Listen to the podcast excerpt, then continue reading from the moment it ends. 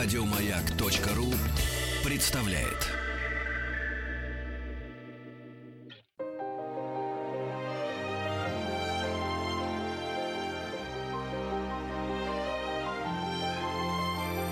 Собрание слов Фёклы Толстой Добрый вечер, это программа «Собрание слов». У микрофона Фёкла Толстая. И у, у меня в гостях сегодня Сергей Николаевич. Здравствуйте, Сергей. Здравствуйте, Фёкла. Главный редактор журнала «СНОП» а, и а, известный тоже э, телеведущий и э, в театральном мире человек известный. А, и сейчас вы, выпустивший книгу, которая называется «Театральные люди». Вот это свежее издание с замечательными фотографиями и замечательными героями. Сейчас передо мной, передо мной лежит лежит увесистый такой том, и вот эта книга а, Сергея Николаевича и послужила поводом к нашей встрече. Очень простой вопрос. Mm-hmm. Танцуем от печки.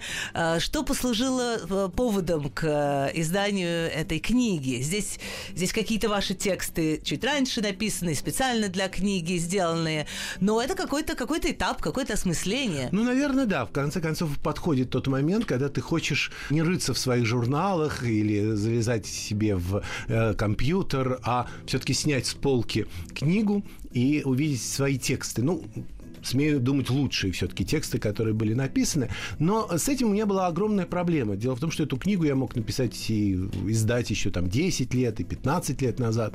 Я очень не люблю перечитывать свои старые тексты. Вот есть такая особенность, причем это без всякого жеманства, это об этом говорю. А, я испытываю какое-то, знаете, такое странное ощущение э, и стыда, и какого-то, не знаю, отвращения к ним, и к этой жизни, к своей, ко всему, что с этим связано. Я вижу как-то плохо написано, я вижу, как мне это все это не нравится. Но как бы я же... тут же переписал. Я думаю, что мой редакторский опыт, а все-таки я редактирую журналы больше 35 лет, а, наверное, тут э, тоже сказывается. И а, я все время отодвигал от себя вот эту мысль о том, что вот надо собрать какие-то тексты и напечатать, тем более, что сборники я не люблю. Все-таки надо писать книгу целиком, сразу, залпом и так далее. Так Но... что же было толчком? А толчком было на самом деле очень практическое э, предложение э, Елены Шубиной, моего издателя и редактора многих книг, которые мы сделали фактически вместе, а вместе мы выпустили около 11 uh-huh. книг, э, причем первая была посвящена Петербургу еще в 2003 году, я помню,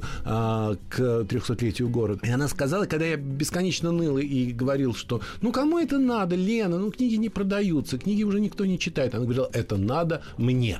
И на самом деле это самый важный стимул, когда ты знаешь, что кому-то это надо. Не просто, так сказать, памятник нерукотворный, форме. А вот есть конкретный человек, есть глаза, которые будут это читать, есть кто-то, кому это было нужно. Вот нужно это было Лене Шубиной. Ну, а э, еще раз это могу повторить, да? Да, э, мы, мы очень любим э, Елену Даниловну, и, и книги, и не раз на «Волнах маяка» представляли книги, которые выпускает ее, ее редакция.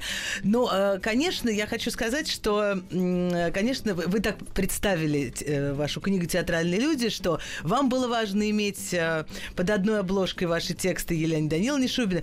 Это невероятно интересно, я здесь говорю вот уже как читатель, а, невероятно э, интересные э, портреты э, самых ярких людей нашей театральной сцены. И мне просто хочется, чтобы мы вместе с вами перечислили их имена. Открывается книга с вашего такого большого очерка о Майе Михайловне Плесецкой. Здесь есть тексты о «Помогайте мне, чтобы я не... О Барышникове, да. о Таирове и Коунен, о Серебренникове, о Али Демидовой. Ну, в общем, 22 текста, но начинается все-таки эта книга с моего текста о Кутузовском проспекте.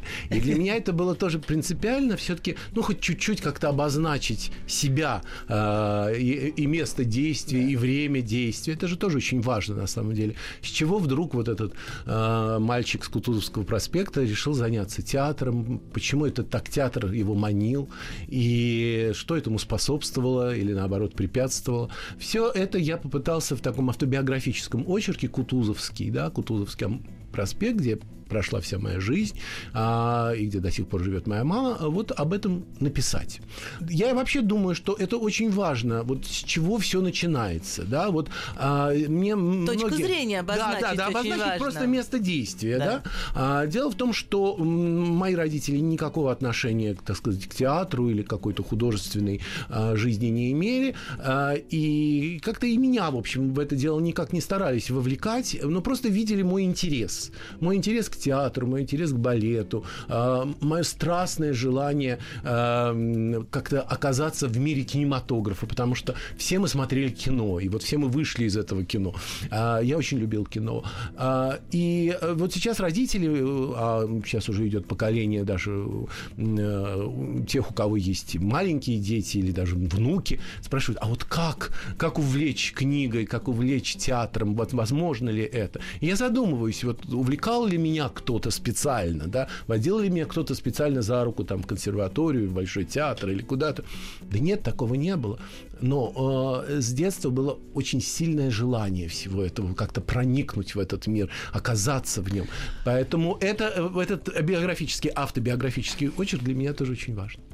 А, Сразу миллион вопросов возникает. Но все-таки вернусь, если можно, к названию книги. Вот театральные люди. Некоторое э, обобщение э, вы вынесли на обложку, и мне хочется, э, вы всю жизнь общаетесь с артистами, режиссерами и просто как редакторы, как, и как журналисты, наверное, дружите просто. Можете ли вы определить вот эту, я бы сказала, бациллу, которая есть у всех театральных людей? То есть э, художники это свое, там киношники это другая категория людей, а вот театральные, что в них? Дело в том, что э, в, этом, в этой книге есть несколько, я не могу сказать, что их много, но все-таки несколько очерков о людях, которые э, напрямую с театром не были связаны. Э, Скажем, Белла Ахмадулина или э, Виталий Яковлевич Вульф, но они тоже попали в категорию театральных людей. А, наверное, это особое такое свойство, и об этом прекрасно сказала а, Белла Ахатна, когда говорила, что человек э, для человека должен быть театром что любой человек должен быть театром, он должен быть увлекательным, он должен быть интересным, занимательным. А если он что-то там себе бубнит, то никто и слушать не будет. Поэтому а, вот а, и это свойство театра и театральности, наверное, а, оно где-то совпадает и ам, рифмуется с таким понятием, как посыл. Да? Вот а, это есть у актеров. Есть актер с посылом или он без посыла? Об этом мне, кстати, говорила Рената Литвинова, что вот у меня есть посыл, а вот это, это, это сложно. То есть ты должен каким-то образом все-таки увлечь.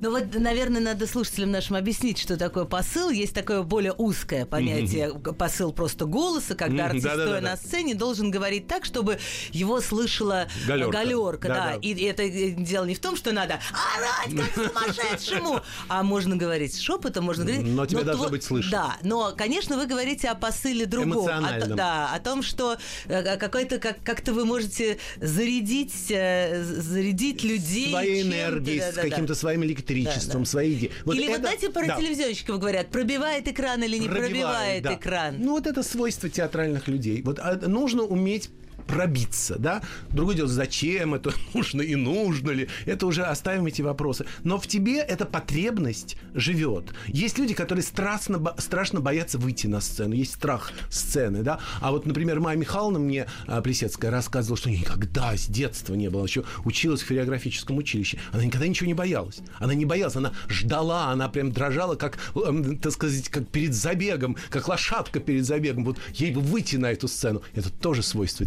театральных людей, на самом Да, деле. и даже на- вряд ли это потому, что она родилась в такой театральной семье. Это, на- это, на- это, наверное, врожденное. Интересно, что вы э, сказали про посыл эм, и вспомнили Ренату Литвинову, которая э, всегда ее образ такой очень деликатный, очень тихий, совсем не кричащий. А, вот вы видели многих и знали и, и знаете великих женщин-актрис. Как меняется образ вот, вот э, на ваших глазах за последние годы вот этой примы театральной? А, очень интересный вопрос, потому что мы можем посвятить только этому всю нашу сегодняшнюю если вы будете, программу. У вас здесь очень много великих женщин, поэтому Да, если вы будете говорить о великих. них как Вы знаете, на э, самом примеры, деле, если говорить об актерской манере, то она, конечно же, меняется. И не случайно мы вспомнили сейчас и мой очерк, посвященный а, Алисе Коунан и Александру Таирову, а, премии Диви ка- камерного театра. Кстати, э, вот э, как раз 29 мая, а, то есть ровно 70 лет назад, как камерный театр закрыли. И э, состоялся этот последний спектакль Адриена Ле Куврер, где она играла актрису 18 века, Адриену. Да, это был образ, который как бы прошел через всю историю камерного театра. Так вот, камерный театр и Алиса Коунен – это совершенно особый типаж. Э, на самом деле не очень свойственный русской сцене, потому что это э, типаж дивы, это типаж вот такой звезды, вокруг которой выстраивается Ну, спектакль, подождите, и который же режиссируется... такие дивы, не знаю, там, Комиссаржевская. Нет, Или, нет, или- это или- были великие актрисы, безусловно. А чтобы рядом с ними был режиссер, который на нее работает, про нее думает, который вычисляет вот это все пространство, чтобы она была центром этой истории. А таких историй, в общем, в, русской, в истории русской сцены немного. Они есть, безусловно, но они трансформируются время от времени. Мы можем вспомнить Анатолия Эфроса и Ольгу Да, Яковлеву. да. Мы можем вспомнить Игоря Владимирова и Алису Фрейндлих. Конечно. А, Или, а, например, Инна кого еще? Михайловна Чурикова, Инна- особенно да, в когда, как в спектаклях Глеба, по- Глеба Панфилова. Да. Но чтобы... и, э, э, ну вот посмотрите, на всю эту э, э, столетнюю историю, мы берем театр, скажем, 20-го, Да. начала 21 века, мы назвали вот эти три пары, четыре пары, не более. А ведь а какой огромный театр, и сколько этих спектаклей, и сколько этих актрис. Но Да. в это же, простите, что перебиваю, но в это же можно э, ряд поставить э, Майю Михайловну Плесецкую, и только нужно сказать о, о Родионе Константиновиче Щедрине, Безусловно, который но это неё- композитор, это все-таки Да. немножко другая история, и плюс она балерина, а балет, он как бы э, своим самим устройством, да, классический балет, он ориентирован на балерину, на звезду, она в центре, мужчина всегда где-то на полшага сзади, да, то есть ее партнер и так далее. Это, это немножко другая история, хотя в чем-то перекликающаяся, безусловно, с драмой. Поэтому все на протяжении всего 20 века, и вот если мы там начинаем отсчет даже не с Веры Комиссаржевской, которую мы не видели, но с Алисой Коунан, чьи записи сохранились, а, мы можем посмотреть, как трансформируется образ актрисы. И а, если говорить о сегодняшнем дне, то, безусловно, я с сожалением думаю о н- нынешних э, молодых, талантливейших и прекрасных актрисах, которые вынуждены, в общем, э, делать себя сами и творить свою историю сами. Потому что, конечно, э, как-то органичнее и правильнее, когда рядом с тобой есть режиссер, есть мужчина, который тебя защищает, есть режиссер, который на тебя ставит, который о тебе думает, и каждый спектакль которого становится, так сказать, подарком и приношением тебе. Это особые условия, на которых, к сожалению, современным актрисам рассчитывать не приходится. Скорее уже проще, наверное, чтобы рядом с тобой был продюсер, который будет это все оплачивать. все холоднее. И, все как-то, да, И все становится как-то Да. скучнее на самом деле. Но это совершенно не отменяет того, что есть эти прекрасные, выдающиеся актрисы. Я сразу вспоминаю, например, Ксению Рапопорт. Да. Вот актриса, вокруг которой мог бы быть театр. Но она стала одной из э, ведущих и прекрасных актрис Малого драматического театра а, Додина. И это Льва Додина, и это, безусловно, ее удача. Но мы видим, как она сейчас пытается все-таки выстроить и придумать свою судьбу. Вот мне кажется, что сейчас актрисы, э, они становятся более самостоятельны. Они уже не рассчитывают на этого прекрасного принца, режиссера или продюсера. Они берут в руки э, свою судьбу и ее выстраивают сами. Мне кажется, вот это особое свойство вот нынешнего времени. Оно где-то, может быть, рифмуется и с этими движениями МИТУ, и со всеми феминистскими э, направлениями. Да, надо, надо делать, устраивать свою судьбу сами. И я, когда говорю с актрисами, меня иногда поражает. Я говорю, ну хорошо, вот вы знаете какой-то драматургический материал или литературный материал, ну возьмите эту роль, ну найдите режиссера, найдите сценариста или писателя, который напишет вам эту пьесу или сценарий. Отвечайте за себя, отвечайте за свою жизнь. Надо сказать, что многие западные актрисы, ну так, собственно говоря, У и вас живут есть глава, например,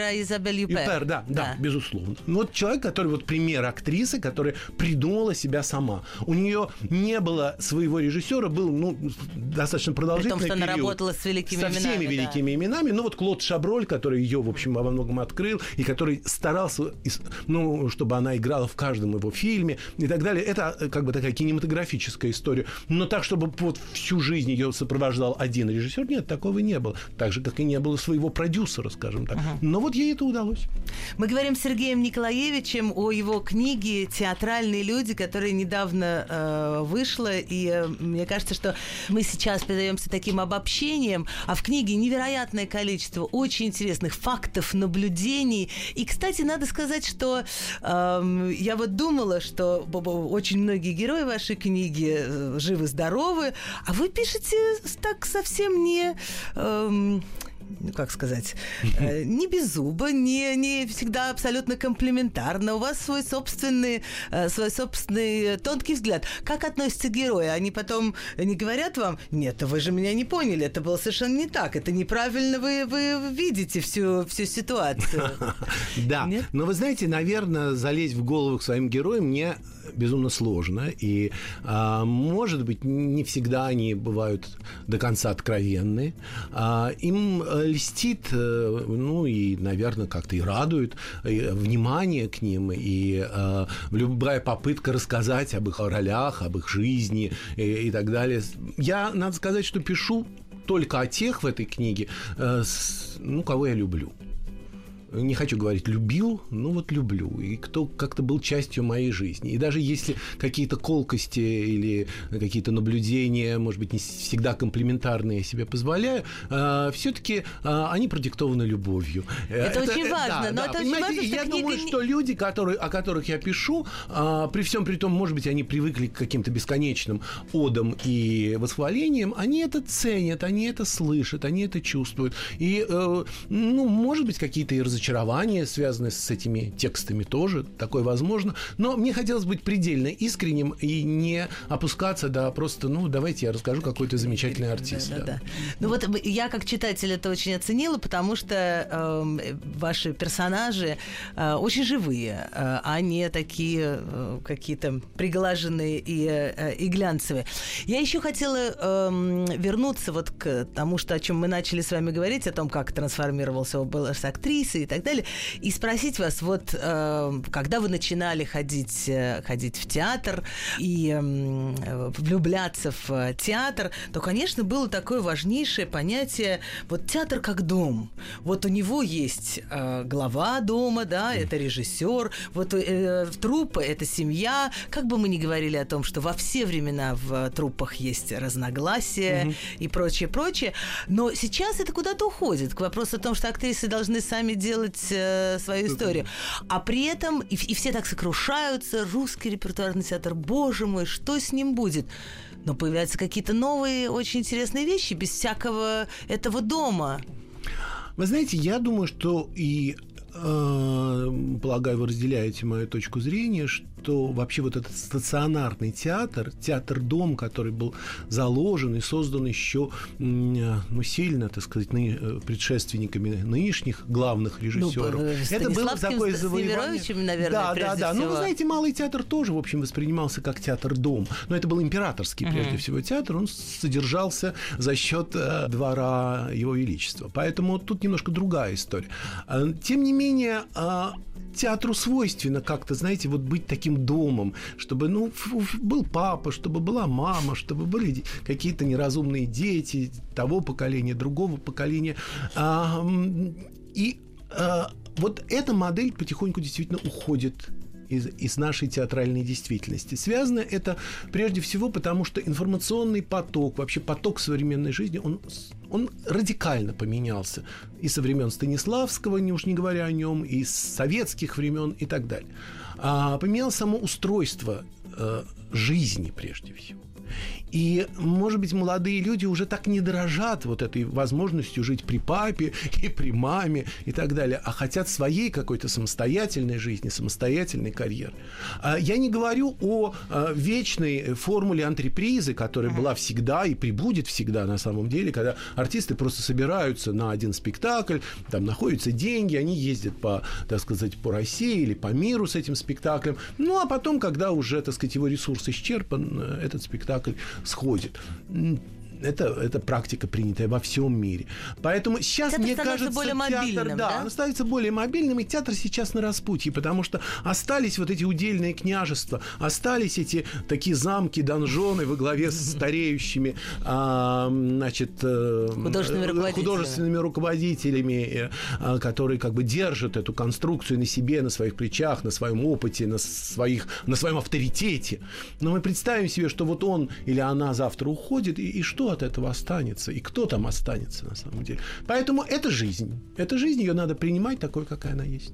Но, с другой стороны, э, молодое поколение театральных людей тоже внушает очень большие надежды. Может быть, о них поговорим в следующей части нашего разговора с Сергеем Николаевичем, а, который пришел к нам в студию «Маяка» со своей новой книгой «Театральные люди».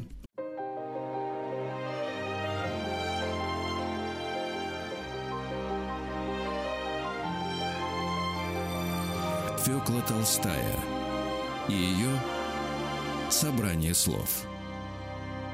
Это программа «Собрание слов». У микрофона Фёкла Толстая. Мой гость сегодня Сергей Николаевич, автор книги э, «Театральные люди». И это замечательная такая документальная, трудно сказать, и художественная, конечно, потому что замечательный текст, описание, э, портреты театральных людей сегодняшних и ушедших уже.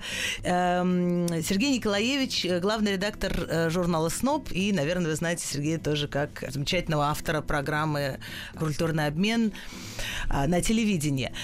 Можете ли вы назвать кого-то из э, ваших э, любимых режиссеров э, более молодого поколения? Вот мы mm-hmm. говорили о 20 веке. А кто сейчас производит на вас сильное впечатление? Вы знаете, с э, именем этого человека так много всего связано, что вполне э, возможно, что меня заподозрят в каких-то, может быть, конъюнктурных э, соображениях. Но для меня сейчас, безусловно, режиссер номер один, как бы определяющий во многом театральную ситуацию в сегодня, это Кирилл Серебренников. Угу.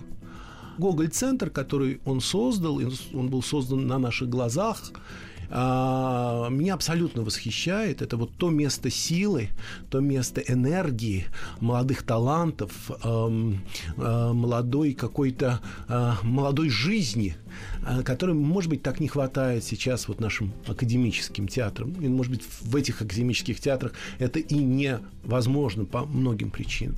А вот э, Кириллу это удалось. И я говорю даже не только о его спектакле, хотя угу. э, и маленькие трагедии барокко, то, что спектакли, которые он который поставил совершенно нево- невозможных да. условиях, я вообще не представляю, как это ему удалось. Тем не менее, это выдающиеся спектакли. Так вот, кроме этих спектаклей, я ощущаю каждый раз, когда переступаю порог Гоголь-центра, вот эту бурлящую жизнь, новую жизнь, которую он зарядил и которую он начал. И там э, сейчас целая плеяда молодых, очень талантливых режиссеров вместе с ним работает, ставит, придумывает, живет жизнь, которая продолжается 24 часа в сутки, на самом деле, не останавливается никогда. И я могу сказать, если возвращаясь к вашему вопросу о режиссерах, которые меня восхитили, как-то и стали каким-то откровением последнего времени, э, я, естественно, назову, и о нем тоже будет глава в этой книге, есть глава в этой книге, это Влад Наставшев, это режиссер, ну, такой русский рижанин, он живет в Риге и уже очень известен в Риге и стал лауреатом многих очень престижных театральных премий. Тем не менее, именно Кирилл нашел его, открыл его для а, московской сцены, и он сделал там четыре спектакля. И я считаю, что вот этот спектакль и по Кузьмину а, Форель разбивает лед, и а, спасти орхидею, которая вышла сравнительно недавно. Это совершенно другой театр. Это не театр Кирилла Серебренникова, да, это никак, он никак ему не подражает. Он выстраивает свой театр на каких-то тонких энергиях, на каком-то совершенно такими какими-то акварельными красками. В нем заиграла и совершенно открылась заново а, прекрасная а, Елена Коренева, которую я помню еще по спектаклям Анатолия Эфроса, когда она играла а, вместе в деревне и веранда в лесу. И было понятно, что вот актриса, на которую можно было бы построить театр, но не случилось. И замечательный Один Байрон, которого он тоже как бы открыл во многом для а, московской сцены. Это сделал Влад Наставшев. Так что, как видите, есть эти режиссеры, а, которые, ну вот это как бы Гоголь-центр, это, вот эта да. часть. А есть Виктор Рыжаков, и я считаю, что э, блестящее решение у «Золотой маски» присудить главную «Золотую маску» прошедшего сезона э, его спектаклю «Последний бал», вот по оптимистической трагедии, где, мне кажется, он нащупал совершенно новый какой-то формат, новый театральный Спектакль жанр. Александринки. Спектакли, да. Uh-huh. И, кстати сказать, к вопросу об академических театрах. Uh-huh. Вот академический театр, уж куда академичнее. А, там на, поставил он оптимистическую трагедию. Ну, при чем тут? Как это возможно? А это спектакль-концерт, это спектакль-шоу. Я не знаю, как формат, как определить. Он определил как последний бал. И это получилось прощальный бал. И это получилось замечательно, на самом деле. Прощание вообще с а, 20 веком, с главными мифами 20 века, от Мерлин Монро до группы Queen. Это, это все звучит, дышит, поет, играет, и это в каком-то великолепном пластическом действии, а ведь это драматическая сцена. Так что я считаю, что вот все сетования по поводу того, что а, театр уже не то, да артистов нет, да ничего. Там, я, мне кажется, мы такой сейчас ренессанс переживаем, и такие имена, и такие глыбы сейчас на Есть наших еще глазах здесь возникают. э, глава об Андрее Могучем, Да. раз уж мы как-то переместились э, через Виктора Да. Рыжакова в Петербург мысленно. Но вот смотрите, вы говорите о новых, свежих, э, я тоже это чувствую, но при этом чувствую, что это совсем, и вижу, что это совсем другой театральный язык, который э, не всегда понятен, и мне не всегда понятен, и, и, и многим людям в публике не всегда, не всегда, Вполне, не всегда конечно. понятен. Поэтому и возникают такие ожесточенные споры. Традиционное искусство, классическое искусство, консервативное искусство или консервативные взгляды. Вот мы классику так должны ставить, а вот э, имена, которые вы называли, воспринимаются как радикальные режиссеры или, или новаторы. Всегда ли театр существует вот в таких что-то вперед, что-то что-то назад? И можно ли это вообще в категориях вперед-назад э, определять? Ну, смотрите, еще с, больше 100, 110 или 115 лет тому назад а, Антон Павлович Чехов пьесе «Чайка» сформулировал это все за нас, и на сто лет вперед нужны новые формы, говорит Костя Треплев. Но И это вот не Чехов, Косте- это говорит его герой. Ну, это тем не нельзя менее, так Конечно, он не говорит. А Чехов говорит, если уже там а, голосом Тригорина, что всем хватит места, всем хватит места. И новым, и старым, и консерваторам, и каким-то радикалам. Надо уметь договариваться, и надо это новое уметь слышать, и хотеть это услышать. Это ведь тоже очень важно. Вот это главное, Да. вот это главное. А когда ты не хочешь, или ты живешь только какими-то мифами прошлого, или э, воспоминаниями о каких-то великих, безусловно, великих свершениях, но которые уже остались позади, то ты себя обрекаешь на какую-то не очень интересную, мне кажется, театральную жизнь. Более того, театр – это все-таки про то, что сегодня и сейчас. И э, как раз это к вашему первому вопросу, вот почему эта книга сложилась, да как она сложилась. Вот меня всегда это, ну, как бы волновало, то, что он сейчас. Вот этот спектакль, который играется сегодня вечером, завтра он уже будет совсем другим. И то же самое касается наших писаний, но они не могут быть другими, они такие, какие есть, вот посвященные тому или иному спектаклю или тому или иному герою. А, Поэтому а, вокабуляр стареет, э, э, эмоции какие-то тускнеют, и это все видно в этой книге, и все это видно, когда ты читаешь тексты на самом деле.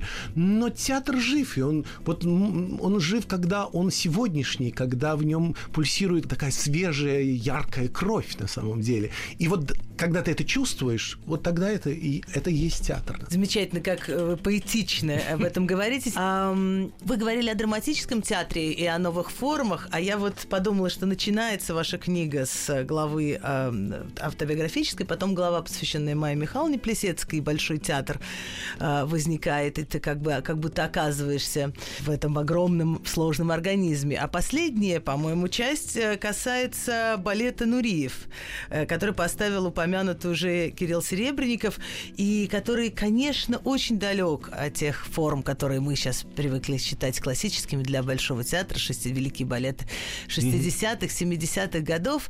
Э, хитрый вопрос. Как вы думаете, какими глазами Майя Михайловна смотрела бы на балет Нуриев? Ой, вы знаете, она была а, абсолютно открыта новому. И, может быть, это был залогом вот ее такого долголетия в искусстве, не только физического, но и интерес к людям, интерес к новому, интерес к каким-то новым открытиям. Более того, она ведь была знакома с Нуриевым, и Нуриев ее почитал. И она мне рассказывала очень интересную историю о том, как Марта Грэм, знаменитая американская танцовщица, хореограф, такая, такая абсолютная икона американского балета, пригласила ее на э, вечер э, в свою честь. Это был, кажется, ее 90-летие, ну, в общем, какой-то очень серьезный юбилей. Э, но было это, соответственно, в 86 году. И э, в этом вечере должны были принять участие Нуриев и Михаил Барышников.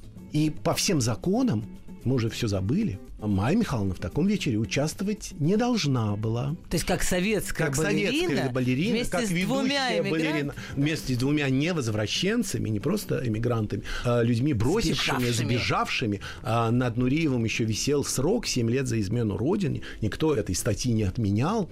А, и более того, ей, она была в это время а, в Испании, кажется, ей позвонили а, в, из посольства, сказали, что да, такое приглашение есть на ваше имя и так далее, но мы вам очень не советуем ехать в Нью-Йорк. Это будет как некая демонстрация а, ну, поддержки, безусловно, не только Марты Грэем, но и двух этих невозвращенцев. Ей это стоило больших душевных сил, но Майя отвергла эти все сомнения и поехала в э, Нью-Йорк, и она танцевала э, в честь Марты Грэм. А дальше были бесконечные фотографии, она вместе с Барышником, вместе с Нурием. И она рассказала очень смешную историю, что на обеде уже на этом пати, который был устроен в честь Марты Грэм, она вдруг заметила, как взбешен и э, Нуриев, как он ведет себя как-то неадекватно. Более того, он схватил бокал вина и выплеснул его на главного организатора этого вечера, который, э, так сказать, там усаживал и рассаживал всех за стол. И все это было на глазах у всех. Он был очень импульсивный человек, очень такой яростный человек. И э, Майя Михайловна спросила Барышнику, а что с Руди, что, что с ним происходит? Руди обиделся, что его не посадили вместе с вами.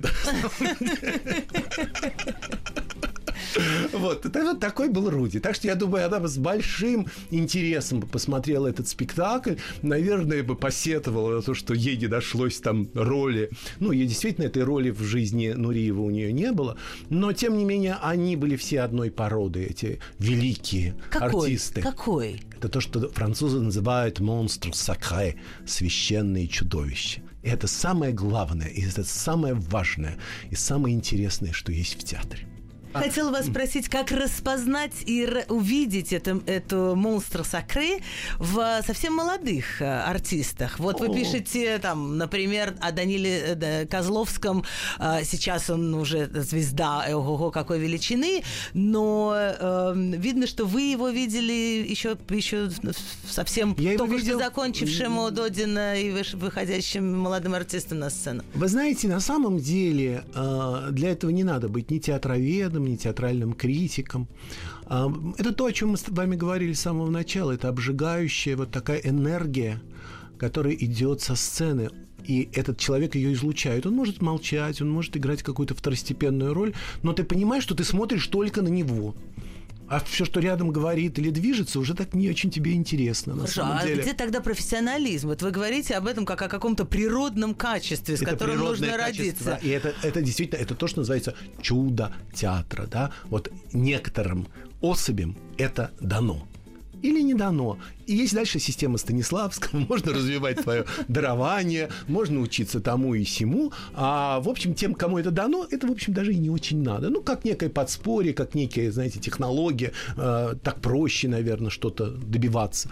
Но если это тебе дано, и вот Даниле Козловскому, я помню его появление в Эдгаре, в «Короле Лире», ну, не главная кстати, роль. Кстати, эта фотография из этого спектакля вынесена Это на... не совсем на, из спектакля. На... Меня в театре Додина очень строго предупреждают, что это они в костюмах из этого спектакля. А мизансцену, где Данила вылезает из-под юбки, э, юбки из-под кринолина Лизы Боярской, которая играла Ганерилью, это придумано Валерием Плотниковым. Кстати, я хочу вам еще сказать, что, э, мне, что мне было очень важно. Мне хотелось, чтобы книга была красивая. Что, да, и мне так, очень так приятно, что есть. вы отметили, что да. есть хорошие фотографии. Собрать эти фотографии было, ну, действительно, стоило неких усилий, труда. Здесь есть потрясающая фотография Майи Плесецкой, а, Владимира Блеоха. А, это фотография, которую мне дал Бахрушинский музей, съемка Беттины Раймс и так далее.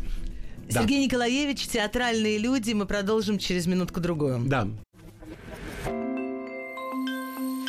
Фёкла Толстая и ее собрание слов –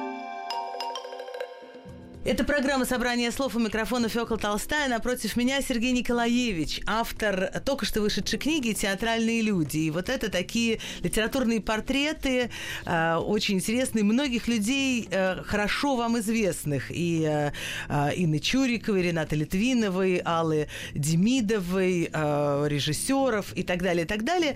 Э, но вот вы говорили э, об этих э, сакральных чудовищах, э, об этих великих э, э артистах, артистах. И э, это все сплошь, пока кого мы упоминали, люди невероятно известные. И тоже многих мы очень, конечно, знаем благодаря кино. Потому что если театральный артист не, не а, а, появляется перед камерой, угу. то мы его э, мало знаем. Есть ли среди вас э, герои, которых, может быть, мы забыли, угу. э, и о которых стоит рассказать? Да, вы знаете, для меня очень было важно а, показать не только театральных людей общеизвестных, да, причем в самых разных сферах, ну, в основном, конечно же, в театре. Но есть люди, без которых этот театр невозможен, и которые часто бывают как-то несправедливо забыты, они редко выходят на поклоны, то есть практически никогда. Тем не менее, такой человек, ну, к моему стыду, он только один в этой книге, но все-таки он есть. Это... А гример, mm. стилист, визажист, хотя как же, когда он начинал, этого слова еще а, не было у нас в обиходе, Лев Новиков. Театральные люди, э, ну, скажем, 80-х, 90-х годов хорошо знают это имя, потому что, конечно, он был одним из основоположников вот этой профессии а, человека, творящего имидж создающего образ. Что он И делал? Какие спектакли? Он сделал служанки. А. Вот эти все служанки и мадам, и вот весь этот образ... М. Баттерфляй, да? И М. Баттерфляй он тоже сделал. Он, Знаменитый вот, спектакль Виктюка. Да, это э, Роман Виктюк, ему как-то это доверил, это он почувствовал, причем он же был, в общем, парикмахер. Он работал где-то в интуристовских каких-то э, салонах, а он был связан с какой-то форцовой такой подпольной э, жизнью. Этот а, запах этой жизни я очень чувствовал в нем. А вот это как раз это 80-е годы, это интурист, это uh-huh. Хаммеровский центр. И вот Лева был один из вот этих людей, который там что-то, значит, такое свое творил. Но в театре он становился художником. Он абсолютно был художником. Я помню эти часы, часы, я подчеркиваю, как он он вырисовывал линии а, на лицах Ирины Метлицкой угу. или... А, я не знаю, там Владимира Зайцева или Леонида Лютвинского и так далее. То есть он, он создавал этот образ вот так, да, и прекрасно понимаю, что вот от, он отыграется, этот спектакль, они пойдут в душ, они все это смоют, и никто этой красоты этой не будет. Но остались какие-то эскизы, он рисовал эскизы, он был художник. На самом деле он был художник. Скромный парень из Саратова, очень такой язвительный, очень хидный, а, тонкий. А, он чувствовал природу театра как как никто, он сразу мог определить, кто подлинный, а где фальшивка. Он дружил с выдающимися великими женщинами, с Галиной Улановой, с Аллой Сергеевной Демидовой. И, кстати, лучшие портреты Демидовой, при том, что у нее очень большая иконография, были сделаны Левой Новиковым. Он фотографировал, он был хорошим очень фотографом. Но он фотографировал тех, кого он любил. Он не, не разменивался вообще на абы кого. Более того, в какой-то момент он понял, что вот этот театр, который он создает, э, э, он действительно смывается э, в одночасье. От него ничего не остается. Через два часа да. буквально. Более того, это фигура, знаете, такого переходного, перестроечного периода, когда все вокруг рушилось, когда все было очень так эфемерно. И э, в этот момент, как раз в этот период, к нам приходит мода, приходит высокая мода. Мы узнаем такие слова, как от кутюр, предепорте. И понятно, что э, это то направление, это та дорога, по которой Лева должен идти. И он тогда встречает э, еще юного, совсем и замечательно талантливого Игоря Чепурина. Они организуют такой альянс. Это был союз, безусловно, таких художников. И, собственно говоря, дом Игоря Чепурина это во многом, во многом это и труды Левы. Он много души и сил в это вложил. Но финал его был очень печален, потому что с Игорем они расстались. В театре он как-то в новом себя не находил. А, он был болен и очень рано умер. И э, я так был потрясен его э, смертью э, и вот этим его уходом, каким-то совершенно таким внезапным и э, очень горестным, что, в общем, сочинил вот такой очерк о Леве Новикове, повторяю, который, казалось бы, по статусу и по рангу никак не соответствует вот Маме всем вышеперечисленным да. героям, но, тем не менее, он их так любил и так им служил, и так был по-своему талантлив, что мне показалось, было бы, ну, грустно как-то совсем его не вспомнить. Что если говорить того, о театральных людях, да, то такие, был... так, такие Да, эти люди, люди создают театр. И э, я очень хорошо помню, э, я там приносил ему какие-то свои журналы, э, хвастался ими, и все показывал, та статья, эта статья, вот там сняли, здесь, э, значит, сделали какой-то портрет. Он говорит, боже мой, ну перестань ты, ну пиши сам, пиши сам. Ну вот я и написал. Сергей Николаевич э, вот сегодня нам рассказывал о своей новой книжке «Театральные люди». Спасибо большое, Спасибо огромное, Сергей. Да, и очень, э, и как-то вы так зарядили желанием пойти в театр. Я очень надеюсь, что так же, как вы описали чудесно, как э, мальчик с Кутузовского проспекта вот тянется к, к сценам, пытается прорваться в большой театр. А, вот также я надеюсь, что какие-то мальчики, девочки, э, которые ничего, может быть, не знают в театре, ну просто хотят там оказаться, что у них будет сила, вы нас очень воодушевили, и энергия любить Великий театр. Спасибо огромное, Фекла.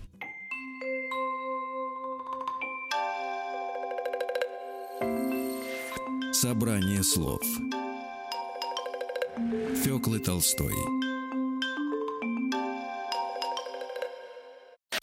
Еще больше подкастов на радиомаяк.ру